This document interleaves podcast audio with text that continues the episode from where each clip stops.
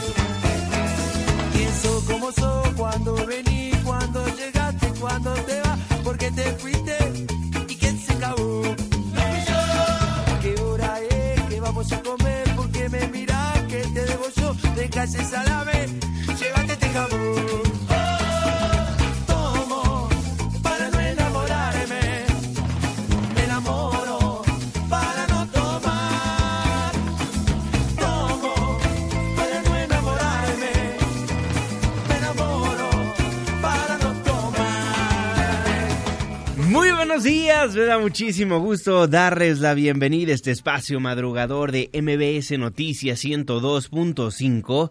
Gracias por acompañarnos antes del amanecer. Mi nombre es Juan Manuel Jiménez y como todos los días, como todas las mañanas, lo invito a que nos acompañe, a que nos sintonice hasta las seis en punto para que desde muy temprano se informe de las noticias más relevantes de nuestro país en este espacio, en este programa que hacemos absolutamente todos, por lo cual lo invito a participar con nosotros, lo invito a que nos diga cuáles son los problemas de su colonia, de su barrio, de su ciudad. Nos puede escribir a nuestras redes sociales, Twitter e Instagram, arroba Juanma. En Facebook me encuentra como Juan Manuel Jiménez. O si lo prefiere, márquenos a los teléfonos en cabina 5166 1025.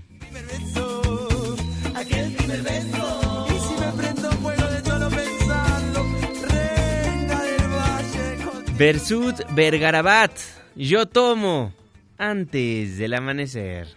Porque no laburas, yo te mantengo y no te bañas, o te lavo los pies Muchísimas gracias por hacernos el favor de sintonizarnos y por participar con nosotros. Gracias por solicitarnos a los artistas, las canciones, las agrupaciones que ponemos para musicalizar esta hora de información.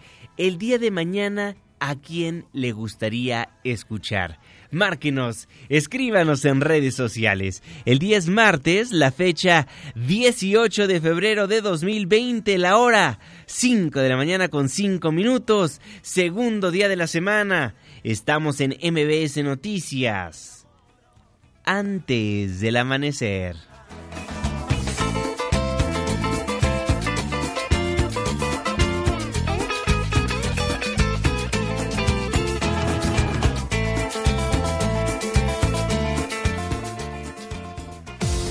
¿De quién es el santo? Hoy, 18 de febrero del 2020, felicitamos a Eladio, Máximo, Simeón, Claudio. Muchas felicidades. Clima. 5 de la mañana con 7 minutos, Marlene Sánchez. Juanma, amigos del auditorio, muy buen martes. Les informo que hoy amanece con ambiente frío y heladas en zonas de Chihuahua, Durango, Estado de México y Puebla. Se prevén vientos fuertes en Tamaulipas y Veracruz. Además, el sistema de alta presión en el Golfo de México mantendrá temperaturas cálidas en Guerrero y Michoacán. Para la Ciudad de México se pronostica cielo despejado sin probabilidad de lluvias. Tendremos una temperatura máxima de 31 grados Celsius y una mínima de 12. Este fue el reporte del clima antes del amanecer. Gracias, Marlene. Este martes entra en vigor el nuevo índice de calidad del aire René Cruz. Gracias, te saludo con gusto a ti y a nuestros amigos del auditorio. Autoridades ambientales informaron que hoy entra en vigor la norma oficial mexicana 172 Semarnat 2019 sobre los lineamientos para la obtención y comunicación del índice de calidad del aire y riesgos a la salud, la cual busca que los gobiernos de las entidades informen con mayor oportunidad a la población de una forma homologada los probables daños a la salud asociados a la calidad del aire.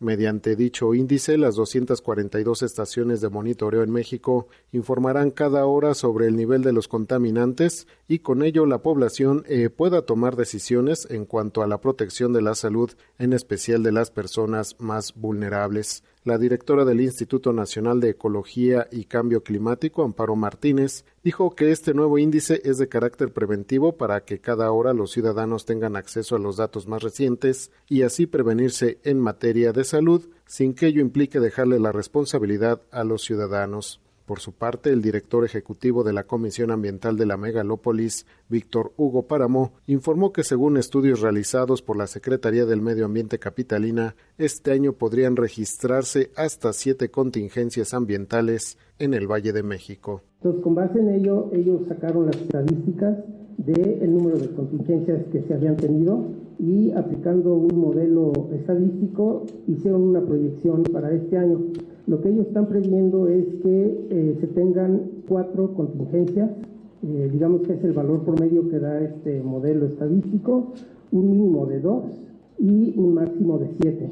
Entonces, eh, más o menos estaría entre 2 y 7 contingencias previstas para este año si el clima no nos traiciona demasiado. Cabe mencionar que en México se registran 48 mil muertes por la mala calidad del aire, lo que representa el 6.8% de los decesos a nivel nacional. Juanma, el reporte que tengo, muy buenos días. Muy buenos días René Cruz y buenos días a usted también. Gracias por hacernos el favor de sintonizarnos antes del amanecer a través de la señal que sale de MBS Noticias 102.5. Saludo con gusto a todas las personas que nos ven y nos escuchan a través de nuestra página de internet mbsnoticias.com y por supuesto que le mando un caluroso abrazo a las personas que nos honran con su presencia a través de las distintas aplicaciones que hay en los teléfonos inteligentes. El reloj está marcando las 5 de la mañana con 10 minutos. Le voy a informar. Ayer, ayer le daba a conocer la historia de Fátima. Le comentaba que el nombre de una pequeñita de 7 años era tendencia porque había sido asesinada. El martes 11 de febrero, la mamá de Fátima se retrasó unos minutos para recogerla en la escuela, por lo que una mujer aprovechó la oportunidad y se la llevó. La agarró de la mano y caminó con Fátima. Ya no se supo más de ella a partir de ese momento. Fue hasta el sábado, alrededor de las 13.30 horas, cuando vecinos de la colonia Atotolco la hallaron y pidieron el apoyo de elementos de la Secretaría de Seguridad Ciudadana. Quien llamó reportó que había encontrado bolsas y que al abrirlas encontró un costal blanco y en su interior un cuerpo desnudo. Al revisarlo, descubrieron los vecinos que se trataba de una niña. Era el cuerpo de Fátima. Si me lo permite, le voy a dar el minuto a minuto de lo que pasó el día de ayer, a raíz de que este caso, por obvias razones, dio de qué hablar. A partir de que este vecino encontró la bolsa de basura con el cuerpo de Fátima, sus familiares estaban seguros de que era ella. Sin embargo, decidieron esperar a que el Instituto de Ciencias Forenses entregara los resultados en materia genética. Ahorita nos encontramos aquí en la CEMEFO, donde hay, una, hay registro de una niña que corporalmente cumple con el 90% de probabilidades de que sea ella. Esta niña es referida que fue encontrada en la delegación de Tláhuac. Horas más tarde, se confirmó que efectivamente el cuerpo abandonado en calles de la alcaldía Tláhuac era de Fátima, por lo que la Fiscalía General de Justicia de la Ciudad de México ofreció una recompensa para quien aporte información que lleve a la localización y captura de la mujer que sustrajo a la menor el 11 de febrero pasado afuera de su escuela. Así lo daba a conocer Ulises Lara, el vocero de la Fiscalía Capitalina. Con motivo de la investigación iniciada tras la localización del cuerpo de una menor de edad en la alcaldía de Tláhuac, ofrecerá una recompensa de 2 millones de pesos a quien aporte información que permita dar con el paradero de toda persona que haya participado en la sustracción de una menor de edad, particularmente una mujer, que de acuerdo con material de videograbación recopilado por Policía de Investigación es quien posiblemente recoge a la pequeña de la escuela. El vocero informó que el Ministerio Público obtuvo los dictámenes en genética y medicina forense que confirman la identidad de la pequeña, por lo que la Fiscalía de Homicidios inició las investigaciones con el protocolo de feminicidio. Estamos en todas las líneas de investigación posibles, desde el tema de la, de la relación familiar, desde una acción directa, está en un entorno, todo ha sucedido dentro de un espacio delimitado, digamos, geográficamente, por no más de dos kilómetros. Así que todas las investigaciones van en el sentido de revisar entorno, análisis contextual, los familiares, los vínculos y por supuesto en el domicilio se han recabado indicios, tenemos los testimonios, no hay nadie en el sentido estricto todavía señalado o acusado directamente de la responsabilidad, es decir, no tenemos detenidos, sino tenemos personas en entrevista. Iniciaron las investigaciones con el protocolo de feminicidio los tíos de la menor asesinada denunciaron irregularidades en las investigaciones, pues señalan que aunque hubo empatía de funcionarios de la Fiscalía General de Justicia, no tuvieron los recursos para hacer adecuadamente su trabajo. Las primeras indagatorias las hicieron los familiares de Fátima, pues las cámaras de C5, las cámaras del C5, pues no funcionaban en la zona dónde se registraron los hechos. El protocolo en las escuelas, revísenlo porque están permitiendo que los niños menores salgan y los padres no estén ahí para recibirlos. Ella tenía apenas siete años, los acababa de cumplir y me la dejaron sola en la calle. Alguien se la llevó. Y por eso ocurrió lo que ocurrió. Las autoridades no hicieron su trabajo. Esto no puede volver a ocurrir a nadie. No podemos dejar que esto ocurra. Tenemos que exigir justicia por Fátima y por todos los niños. Las cámaras del C5 no sirven, están caídas, no se ve claramente. Es impresionante que los videos que nos ayudaron a dar con todo esto son de la gente de los comercios que se prestaron a prestarlos para que pudiéramos localizar a Fátima. Sobre las cámaras del C5 que no funcionaban, habló la jefa de gobierno. Eso también lo vamos a revisar. ¿Qué cámaras funcionaban? ¿Qué cámaras no funcionaban? ¿Qué cámaras? Ustedes saben que estamos en un proceso de cambio de cámaras. ¿Por qué en esta zona no había habido cambio de cámaras? Todo se va a dar a conocer. Toda la verdad. No vamos a esconder absolutamente nada. La jefa de gobierno Claudia Sheinbaum expresó su consternación por el homicidio de Fátima al tiempo que prometió justicia y el esclarecimiento del caso. Después de reunirse con la fiscal Ernestina Godoy y familiares de Fátima en el Instituto de Ciencias Forenses, la mandataria capitalina dijo que para lograr este objetivo será necesario conocer la verdad, pues reconoció que existe una cadena de negligencia que afecta a las instituciones del gobierno encargadas de la Procuración de Justicia. Vamos a llegar a la verdad hay una cadena, yo lo diría, de negligencias en instituciones y para poder cambiarla tenemos que saber la verdad desde el principio hasta el final. ¿Cuándo fue que se puso la primera denuncia? ¿Qué fue lo que hizo el primer Ministerio Público? ¿El segundo? ¿El tercero? ¿Cómo actuaron todas las instituciones, particularmente las distintas áreas de la Fiscalía General de Justicia de la Ciudad de México, la propia policía de la ciudad, eh, desde el momento en que ocurre hasta el momento en que se encuentra el cuerpo de Fátima? Por su parte, el presidente Andrés Manuel López Obrador lamentó el feminicidio de Fátima. Muy lamentable que esto suceda y desde luego estamos haciendo todo lo que nos corresponde para evitarlo. Yo creo que lo más eficaz es eh, procurar entre todos, y desde luego el gobierno es el principal responsable de aplicar una política para tener una sociedad mejor. En tanto, María Magdalena, la madre de Fátima, lanzó acusaciones en contra de quien ella supone privó de la vida a su pequeña. culpó del feminicidio de Fátima a su excuñado Alan Herrera, al que señaló también de ser el autor material del crimen de su hermana Claudia Verónica y de la pareja de esta, Armando Serrano. Es mi hija, ya la mataron, le pintaron las uñas como él suele hacerle a todas las mujeres que él mata, ¿ok? Como a mi hermana que mató. Se le tiene que hacer justicia y él no es más poderoso que Jesucristo. Él no es más poderoso que Jesucristo, ¿de acuerdo? Él no tiene más poder. Yo me llamo la señora María Magdalena Antón Fernández. Es la mamá Mi hermana se llamaba Claudia Verónica Antón Fernández y vivía en Estados Unidos. Él fue por ella y la lastimó, ¿ok? La mató. La mamá de Fátima, María Magdalena, dice que el autor material del feminicidio es su excuñado Alan Herrera y que también mató a su hermana Claudia Verónica. Pero la fiscalía dice que este hombre está muerto.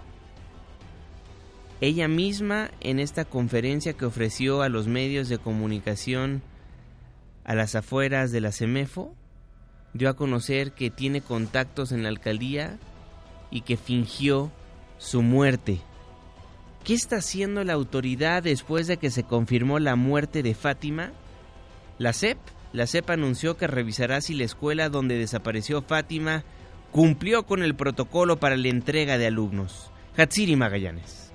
¿Qué tal, Juanma? Buenos días. La Secretaría de Educación Pública informó sobre el inicio de un proceso administrativo para determinar la responsabilidad de los maestros del plantel educativo Enrique Repsamen, donde acudía Fátima Cecilia, quien desapareció el pasado 11 de febrero. En conferencia de prensa, el titular de la Autoridad Educativa Federal en la Ciudad de México, Humberto Fernández Fuentes, informó que tendrán que ocurrir dos tiempos. El primero es el proceso administrativo que involucra tanto al director del plantel como a los maestros y posteriormente los resultados serán enviados al órgano interno de control de la dependencia, ya que en caso de encontrarse alguna responsabilidad de tipo penal contra el personal escolar, se dará vista a la Fiscalía General de la República. El punto es que se va a realizar, esto tiene dos elementos, un tema administrativo, que es si se cumplió o no el protocolo, y esto tiene una lógica jurídica.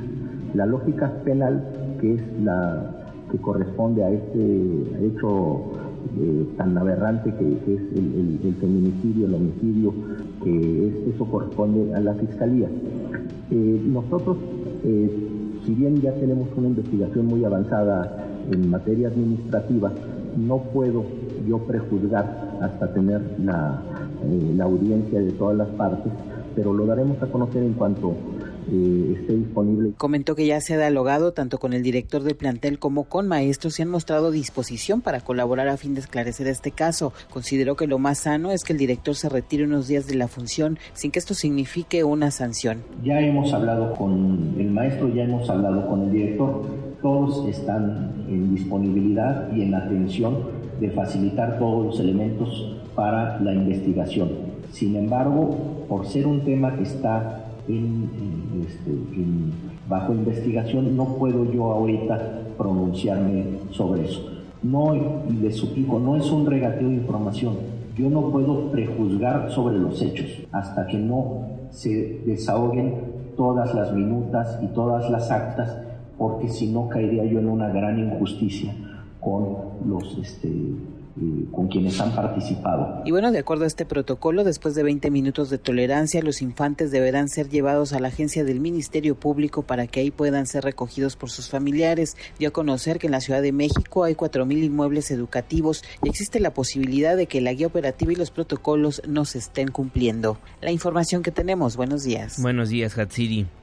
Eso lo que está haciendo la CEP la Fiscalía General de Justicia inició una investigación para deslindar responsabilidades de cada uno de los servidores públicos que participaron en el inicio de las investigaciones por la desaparición y muerte de la pequeña Fátima Cecilia y que hayan incurrido en alguna negligencia. Al respecto, la titular de la institución, Ernestina Godoy, indicó que existe el compromiso de actuar con transparencia en las indagatorias y en caso de que se detecte alguna omisión, se impondrán las sanciones de acuerdo con su grado de participación.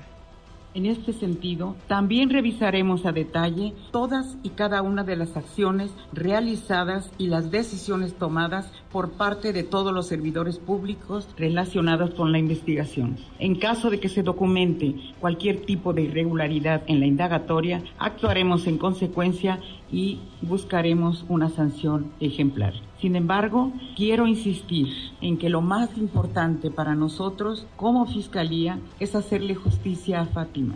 Por su parte, la subprocuradora de atención a víctimas del delito, Nelly Montealegre, explicó que la prioridad es encontrar a la mujer que sustrajo a la pequeña, aunque no se descarta la investigación en el entorno familiar.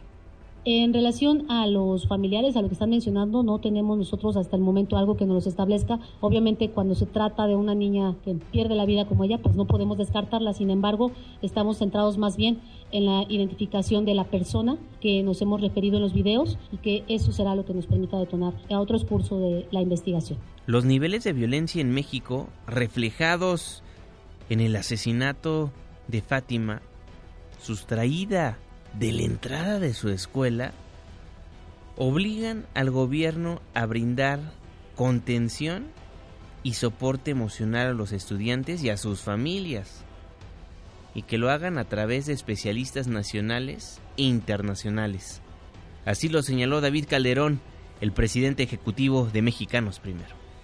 Nos parece que es muy bueno sumar a todos los actores posibles, por ejemplo, los distintos colegios de psicólogos, el que no se aleje eh, la participación de los psicólogos de la experiencia de los maestros también, porque si no de repente hay esta idea de que solo el externo puede resolver porque estudió algo en específico. Nunca habíamos visto esos niveles de violencia, pero claramente no estábamos preparados. Entonces es obligación, digamos, de la autoridad garantizar la seguridad, el bienestar en el contexto escolar. Pero eso no se puede hacer sin la participación de toda la sociedad, sin la participación de las otras autoridades, las de seguridad, las de salud. Entonces, cuando nos estalla el problema, decimos, ah, es que no hemos hecho lo suficiente, que es, es verdad, no se ha hecho lo suficiente, pero vale la pena entonces no correr a improvisar soluciones. Un caso desgarrador, una historia más en la República Mexicana. El asesinato de Fátima, una niña de siete años, pues reafirma que el país vive en una emergencia nacional en materia de feminicidios y violencia de género, lo cual obliga, obliga al legislativo y al resto de las autoridades actuar de manera congruente y hacer cumplir la ley. Escuchar los llantos, la tristeza, la desesperación de los familiares de Fátima rompen el corazón. Alguien vio que no habían los cuidados pertinentes para Fátima y pensó que no íbamos a reclamar su nombre. Pensó que iba a pasar como una desconocida, que iba a ser una más de tantas miles que están desaparecidas en este país. Y no es así.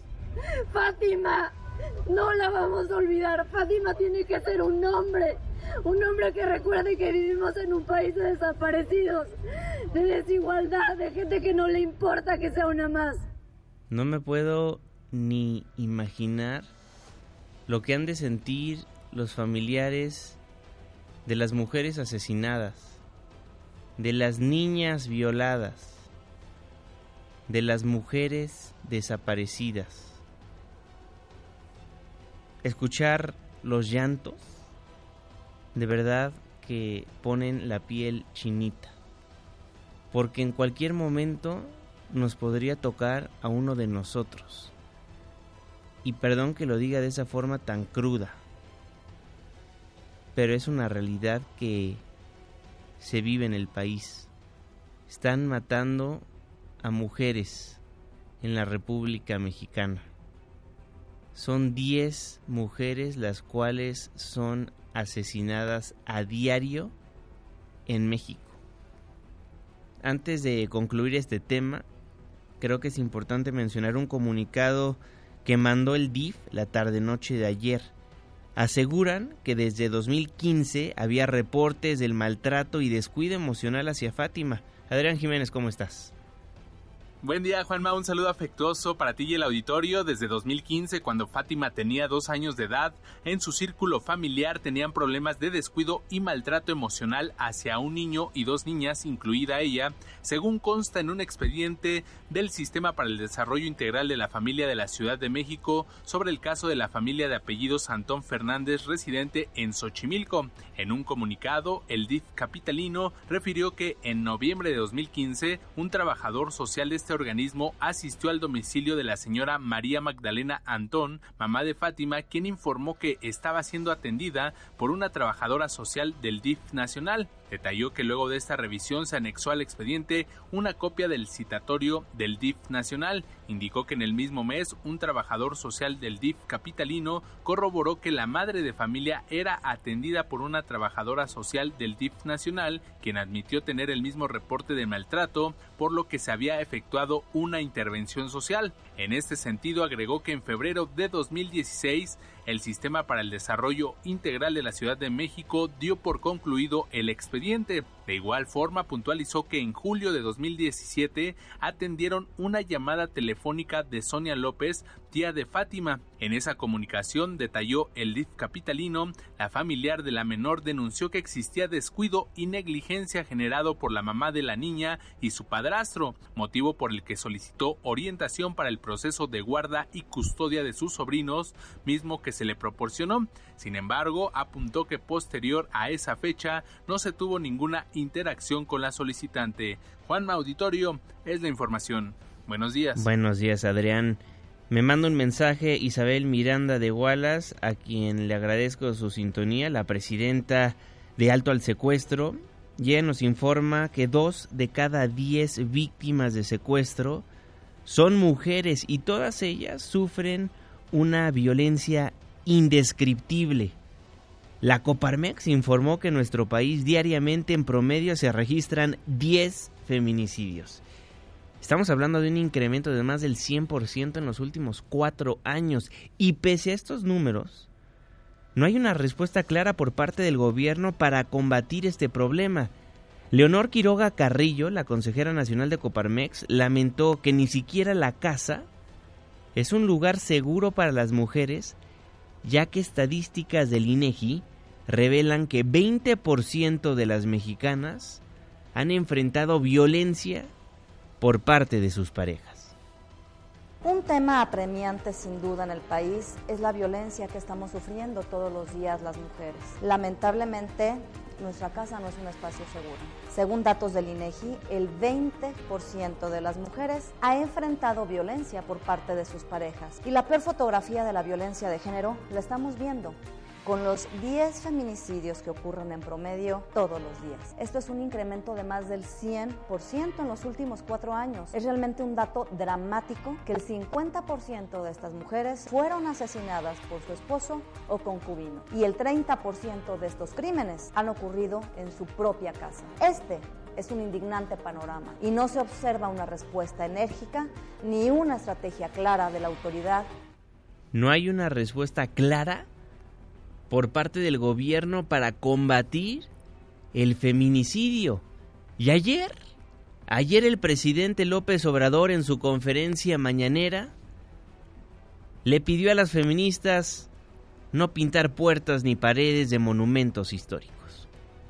Le pido a las feministas, con todo respeto, que no nos pinten las puertas, las paredes, que estamos trabajando para que no haya feminicidios, que no somos este, simuladores y que no esperen que nosotros actuemos como represores. Yo soy un creyente, y usted lo sabe, de que la violencia genera más violencia, de que el pintar un monumento, rayar una pared, pintar banquetas, romper inmobiliario del Metrobús, del metro, pues eso no va a ayudar a la lucha contra la violencia que se vive en el país. Sin embargo, sin embargo, ahora, ahora más que nunca creo que se entiende la desesperación de las mujeres que salen a las calles a protestar, porque los casos se siguen dando a conocer, desgarran las historias que le tenemos que contar a diario. No hay una respuesta clara por parte del gobierno para combatir el feminicidio y en vez de dar un discurso certero en cuanto a los asesinatos de las mujeres en la República Mexicana, el Ejecutivo Federal pide no pintar puertas ni paredes. Culpa al neoliberalismo por los feminicidios. Creo que es un discurso, en mi punto de vista personal, inacertado por el presidente de la República. Hoy, hoy es el nombre de Fátima. Ayer fue Ingrid Escamilla. Antier, Valeria Humada. Las mujeres siguen siendo asesinadas por el simple hecho de ser mujeres. Recuerde que a pesar de que hay casos que toman más relevancia, a diario matan a 10 mujeres. El mismo día que fue hallada sin vida Fátima, otra mujer fue asesinada por su pareja sentimental. Una historia de Juan Carlos Alarcón. Gracias, Juanma. Buenos días. El mismo día que fue hallada sin vida Fátima Cecilia, otra mujer fue asesinada por su pareja sentimental en un domicilio localizado en la alcaldía Álvaro Obregón, donde la madre de la víctima atestiguó el momento en que el agresor le asestó varias puñaladas. Informes policiales refieren que los hechos ocurrieron la mañana del sábado en una vivienda en la colonia Piloto, donde Araceli Navarrete Durán, de 37 años de edad, grafóloga forense profesional, sostuvo una discusión con su actual pareja Francisco Javier Arriaga Reyes por una presunta infidelidad. Los gritos de auxilio los escuchó su mamá Laura Durán, quien llegó de inmediato al inmueble ubicado en la calle de Puerto Nautla y observó el instante en que el agresor la atacaba con un cuchillo en diferentes partes del cuerpo. De acuerdo con informes oficiales, Francisco impidió el paso a su suegra y se encerró en una habitación donde terminó con la vida de la madre de dos niños de 2 y 4 años respectivamente. Ante esa circunstancia, la madre de la víctima solicitó apoyo de elementos policiales, quienes arribaron con paramédicos de la Cruz Roja, mismos que verificaron la muerte de la mujer de 37 años de edad, quien actualmente se desempeñaba como reclutadora de personal. En tanto, el agresor fue trasladado con custodia al hospital Enrique Carrera, ya que se presume intentó suicidarse con la misma arma punzocortante con la que atacó a Araceli. La Fiscalía de Homicidios inició las investigaciones con el protocolo de feminicidio y realizó diversos estudios periciales para obtener las evidencias necesarias y acusar penalmente ante un juez de control al sujeto que cometió dicho crimen, por lo que se inició la indagatoria correspondiente.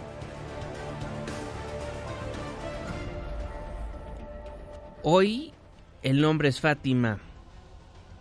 La semana pasada Ingrid Escamilla y le podemos ir recopilando antes del amanecer todos los casos que le hemos presentado en este espacio radiofónico. Porque son muchísimas las mujeres que han sufrido de un feminicidio. Han sido víctimas de la delincuencia, de la inseguridad que se vive en las calles de la República Mexicana. Estaremos al pendiente de lo que dé a conocer la autoridad en cuanto al caso de Fátima, una niña de 7 años de edad. 7 años de edad que sufrió de la violencia que se vive en nuestro país. El martes 11 de febrero la mamá de Fátima se retrasó unos minutos para recogerla en la escuela. Una mujer aprovecha la oportunidad y se la lleva. La agarró de la mano y caminó con Fátima. Y a partir de ese momento ya no se supo nada más de ella hasta el sábado, cuando vecinos encontraron bolsas, bolsas de basura. Las abrieron, encontraron un costal blanco y en el interior de este costal un cuerpo, un cuerpo desnudo. Al revisarlo, descubrieron que se trataba de una niña. Era el cuerpo de Fátima. ¿Hasta cuándo se dará cuenta la autoridad de la inseguridad que viven las mujeres en la calle? El acoso, la violencia de género. Y si se dan cuenta, ¿hasta cuándo veremos un cambio? ¿Hasta cuándo van a realizar operativos que den resultados? Son las 5 de la mañana con 39 minutos, tiempo del centro de la República Mexicana. ¿Qué opina de todo lo que le acabamos de presentar? Creo que era necesario desmenuzar perfectamente el caso de Fátima, ligarlo a otros casos y darle a conocer las cifras preocupantes, alarmantes que nos dan a conocer las mismas autoridades.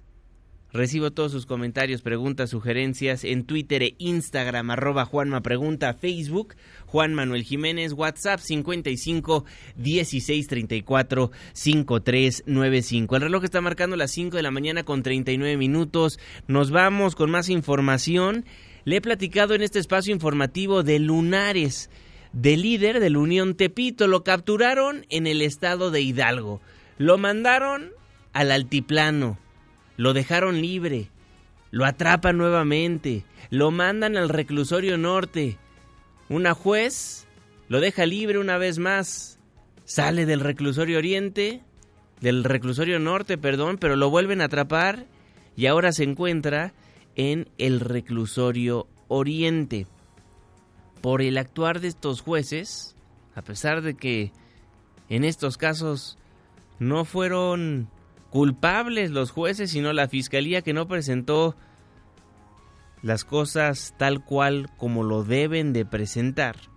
El presidente Andrés Manuel López Obrador criticó la actuación del Poder Judicial que dice utilizan pretextos de que está mal integrada la carpeta de investigación, las averiguaciones, para dejar en libertad a presuntos delincuentes. Comentó que se busca que el Poder Judicial ya no otorgue fácilmente amparos a los delincuentes. Hoy en la mañana, cuando, analizamos de cómo actúan jueces y magistrados que utilizan pretextos de que están mal integradas las averiguaciones para dejar en libertad a presuntos delincuentes, eh, se acuñó una frase que me gustó. Ya no es el debido proceso, sino el debido pretexto. El debido pretexto. El coordinador del PRD en el Senado, Miguel Ángel Mancera, advirtió que si la Cámara Alta no cumple con el plazo establecido por la Suprema Corte de Justicia de la Nación para regular el uso de la marihuana, podría haber consecuencias jurídicas graves para los 128 senadores. El senador por el PRD destacó la necesidad de destrabar la discusión de este tema, ya que si no se tiene una legislación antes del 30 de abril, entrarían a un incumplimiento de ejecutoria y podría iniciarse un proceso penal contra los legisladores. Estaríamos en un, en un asunto de incumplimiento de ejecutoria y eso puede dar pie pues, a consecuencias jurídicas muy graves. A responsabilidades, pues eh, el incumplir una ejecutoria te puede llevar a la separación del cargo y obviamente también al inicio de un proceso penal. Pues seríamos responsables todos los senadores y senadoras es cumplir estrictamente con lo que estableció la Suprema Corte, es decir, modificar los artículos a los que expresamente aludió la Suprema Corte, a la ley de salud. Si solamente se toca la Ley General de Salud, pues cumpliendo con esos artículos se cumpliría con la sentencia de la Corte.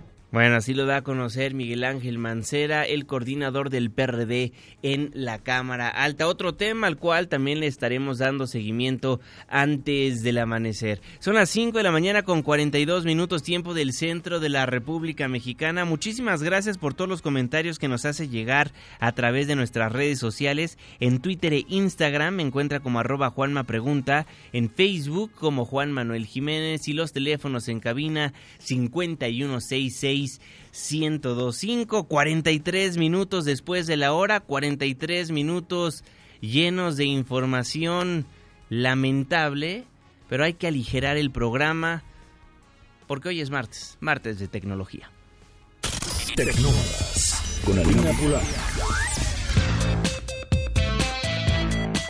Juanma, amigos, amigas, muy buenos días. ¿Cuáles fueron las noticias más destacadas de tecnología en lo que va de la semana? Aquí se lo contamos. Google Station, el proyecto de Google que daba Internet gratuito a países como México, la India, Brasil, Sudáfrica, Nigeria, Tailandia, Filipinas e Indonesia, dejará de operar este año debido a que fue difícil convertirlo en un negocio rentable. Los centros de datos que permiten la operación de los servicios de Internet generan la misma huella de carbono que la industria aeronáutica. Además, usan el 2% de la energía mundial. Si queremos ser ecológicos, tenemos que tomar en cuenta esto también. Los usuarios de las redes sociales en México escribieron un nuevo capítulo en la historia del Internet el pasado 13 de febrero, cuando literalmente hackearon positivamente las tendencias de Google, los trending topics de búsqueda relacionadas con Ingrid Escamilla Challenge y las fotografías de Ingrid. Detuvimos el morbo y promovimos el respeto. Bien hecho. Y siguiendo con la misma línea de la difusión de notas y fotografías o videos en redes sociales, ¿por qué no hablamos de las deepfake? Déjenme explicarles, este término se le da a las creaciones multimedia sintéticas que alteran el contenido para engañar a las personas. La primera plataforma en empezar a regular y etiquetar estos posts es Twitter, quien el pasado 4 de febrero creó una política para prevenir noticias falsas. Bill Bronxy, Senior Solution Architect del estudio de inteligencia artificial Globant, nos habla sobre lo que podríamos llamar el futuro de las mentiras y cómo podremos combatirlas. Yeah, I think deep fakes come at a time where, as a as a society, as a population, Creo que las deepfakes llegan en un um, momento en que nosotros, uh, como sociedad, habíamos crecido susceptible, susceptibles um, o vulnerables a la idea de the que fragmentos de sonido, fotos o videos podían dictar una narrativa o controlar la narrativa. Es por eso que creo que necesitamos tener transparencia y la certeza de lo que estamos haciendo, los motivos y las uh, intenciones y el sentido de justicia para saber que lo um, que estamos haciendo es lo correcto para el resto de la sociedad. Esto aunado a la ética y el bien social es lo que dictará el éxito de una compañía a largo plazo. Creo que hemos perdido de alguna manera la capacidad de ser críticos. Es important importante que vayamos más allá de los titulares. No podemos ser flojos cuando elaboramos nuestras ideas. Debemos convertirnos en participantes uh, activos en la forma en la que aprendemos, en la forma en la que entendemos y nos acercamos uno a otro. The way we approach one another. Las deepfakes serán un pilar en la difusión de noticias falsas en este año electoral en Estados Unidos. ¿Ya listaste tu ojo y tu crítica para detectarlos? Y me despido con un tip. Bajen la app llamada Byte. Dicen que es la próxima gran red social de video. ¿Será? Soy Alina Pulani y nos escuchamos la próxima semana aquí en Tecnómadas. Muchísimas gracias, querida Lina. Con eso nos vamos a un breve corte comercial, nos vamos a la pausa. Al volver, el jeque de los deportes antes del amanecer. Twitter e Instagram, arroba Juanma Pregunta, Facebook, Juan Manuel Jiménez, WhatsApp, 55 16 34 53 95. Le tengo el reporte vial, la pausa. Y ya volvemos. o la soledad. La soledad fue tan sombría que no te dejó encontrar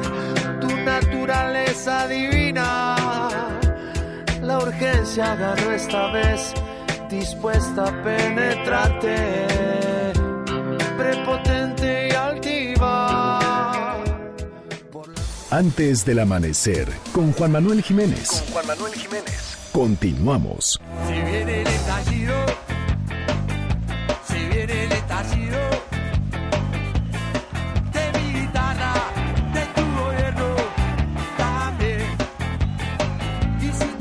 Versud Vergarabat, se vienen.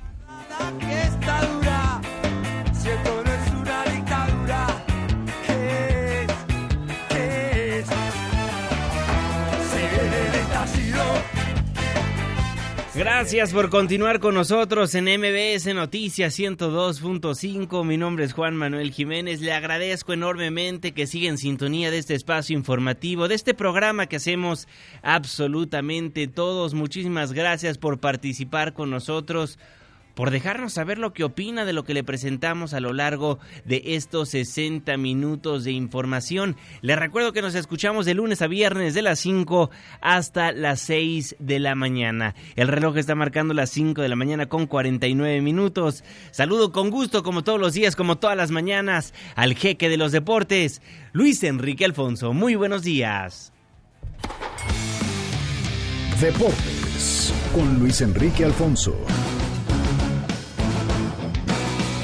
Mi querido Juanma, aquí estamos ya con la información deportiva. Y bueno, resulta, Juanma, también los deportes le pegan a la artisteada. Ya ves que ahora se entregan premios por todos. Y no voy a demeritar lo que estamos ahorita presentando. Porque Lionel Messi se convirtió en el primer futbolista en ganar el premio Laureus como el mejor deportista masculino del 2019. Distinción que compartió con el piloto seis veces campeón de la Fórmula 1, el británico Lewis Hamilton, luego de quedar empatados en los votos de la ceremonia de gala celebrado ayer en Berlín. Eh, allá en Alemania. Messi no pudo ir a recibir lo que para muchos, insisto, es el Oscar del deporte, pues es, es reitinero, es de tirar rostro, es de, del tema del espectáculo.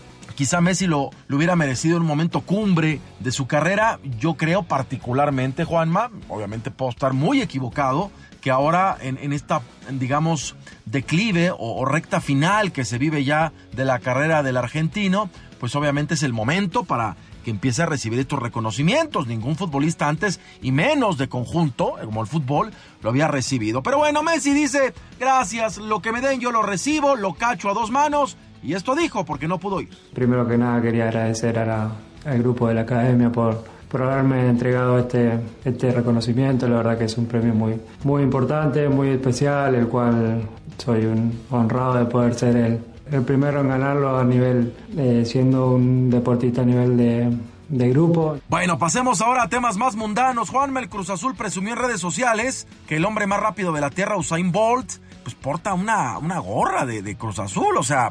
No sé si sabe la historia Usain Bolt de, los cementeros, pero bueno, el tema es que se subió al barco y todo porque están en Jamaica, el equipo eh, celeste van a jugar la ida de los octavos de final de la Concacharcos ante el Portmore United en la ciudad capital en Kingston, así que pues eh, están, están, están contentos. Por otro lado, Carlos Vela está en México, Juanma, va a jugar el partido de hoy ante, ante León, Los Ángeles FC, van a jugar, Vela nunca había jugado en su vida un partido de clubes de la, de la, primera división. Recordemos que se fue pues hace 15 años, ¿no? Cuando jugó el, eh, el incluso sí, sí, hace 15 años, cuando fueron campeones de, del Mundial de Perú 2005 con la sub-17. Pero bueno, habló Nacho Ambriz y esto fue lo que dijo. Es buen partido, ¿eh? León está jugando muy bien, el equipo que mejor juega, más allá de que Pumas esté invicto. Y el Los Ángeles FC, pues viene con glamour, viene, viene con caché, pues. Contento, feliz por, la institución, por la ciudad, por la afición. Eh, mañana tener un partido complicado, difícil, que es contra Los Ángeles. Un equipo que trabaja bien, que juega muy bien al fútbol también, bien dirigido eh, con un gran entrenador que tiene y lo bueno, un jugador que, que conocemos y que hace diferencia, que es Carlos Vela. Ayer, Juanma, cerca de 20 personas acudieron a donar sangre para el delantero americanista Nicolás Castillo, entre ellos el exfutbolista del Cruz Azul América y Pachuca, Cristian El Chaco Jiménez. Fueron a, al hospital donde se encuentra internado el jugador chileno, respondiendo a la petición que hizo el América, porque ya lo operaron dos veces, van operándolo cuatro veces del 29 de enero a la fecha. ¿no? Cuatro veces ya. Primero por la lesión, luego la trombosis y luego dos veces más por el, el sangrado agudo que sufrió el pasado 9 de, de, de, febrero. Bueno, más bien el pasado 9 de febrero salió de alta o se dio de alta y luego el jueves pasado fue que regresó al hospital y ahora tuvo que ser operado dos ocasiones, por eso solicitaron sangre, plaquetas pues para Nico Castillo. Y eh, Juanma, una jugada que se dio el domingo por la noche, el partido entre Santos Tigres, donde Nahuel Guzmán incluso fue viral. Una jugada muy ridícula, ¿no? O sea, va, quiere despejar, es cierto que el delantero de Santos medio se atraviesa, pero le deja un patín en la espalda, Nahuel Guzmán a Eduardo Aguirre, y, el árbitro pues no, no, no, no lo expulsó, tendría que haberlo expulsado. Y ayer en estos bonitos eh, videos de árbitros, ya que hace Arturo Bricio, que la verdad es un, es un gran tipo, es yo creo que el, el, el, de mayor calidad moral en nuestro país para estar al frente del arbitraje, no hay otro, ¿eh? No hay otro, y aún así las cosas tan pelonas, pues bueno, dijo esto respecto a la falla arbitral, se equivocó a Donay Escobedo, el silbante, y quién sabe, yo creo que lo van a castigar esta semana, porque el, el que, que tu jefe salga al público a decir que la cajeteó, Dios guarde. La decisión correcta hubiera sido tiro libre directo a favor de Tigres, amonestación al favor de Santos y expulsión al guardameta de Tigres, lo que constituye un error arbitral. Temas de coronavirus, Juanma. El maratón de, de Japón, de Tokio, que se va a correr el primero de marzo, excluyó a 37 mil corredores aficionados pues, para evitar que alguno esté contagiado. Se va a correr, pero con 200 atletas de, de alto nivel, o sea, los, los, los que, digamos, aspiran a ganar, los que normalmente realmente compiten en un maratón, Juanma, porque ocurre también aquí en la Ciudad de México. Si quitas toda la pedacería, con todo respeto, para luego los que, los que nos gusta correr, pero los que son maratonistas, pues que llegan ahí en cuatro horas, ¿no? Este, cinco horas, que es muy loable, es muy loable, pero pues es relleno, eso es de relleno. Eh, entonces, para evitar contagios y aglomeramientos, pues eh, el, eh, Tokio dice sí el maratón, pero solo los que realmente vale la pena. No sé si debería de suspenderse, Juanma, porque aún así se- hay mucha gente que va a estar en la organización, es otra vez migración, vuelos, no sé, no sé, pero en fin, esa es la decisión. Juegos para hoy, Juanma, la Champions. Vamos a ir del cielo al infierno, Juanma. Ahí tú me dirás, vamos a comer, ¿qué te gusta? El corte de carne más acá. Digo, por decir algo, ¿no? Vamos a comer picaña, vamos a pasar por arrachera y vamos a, a quedar en tripa de gato. Más o menos así. Eh, la Champions League, los octavos de final de ida. A las 2 de la tarde los tres partidos, que se me hace una ridiculez, pero bueno. Atlético de Madrid-Liverpool, Dortmund contra el Paris Saint-Germain, ya con, con Neymar. Y Atalanta de Bérgamo ante el Valencia. Los horarios de los partidos, insisto, 2 de la tarde. Vámonos con, con la rachera, la Concacharcos. Ida de octavos de final, el Portmore United de Jamaica ante el Cruz Azul a las 7 de la noche. Y el León contra Los Ángeles FC a las 9. Vámonos con el retazo de hueso o con la tripa de gato. Cuartos de final de vuelta de la Copa MX, Monarcas contra Tijuana, el perro pelón va ganando 3 a 1 y Toluca Pachuca, el juego va empatado a 2, Son las, es la actividad de los partidos que hay el día de hoy, mi querido Juanma. Ya me voy, tiramos rostro en un ratito en Hechos AM por Azteca 1. Ahí nos vemos, mi Juanma, te mando chupetón de cuello, mi Twitter, arroba Lea Deportes, saludos.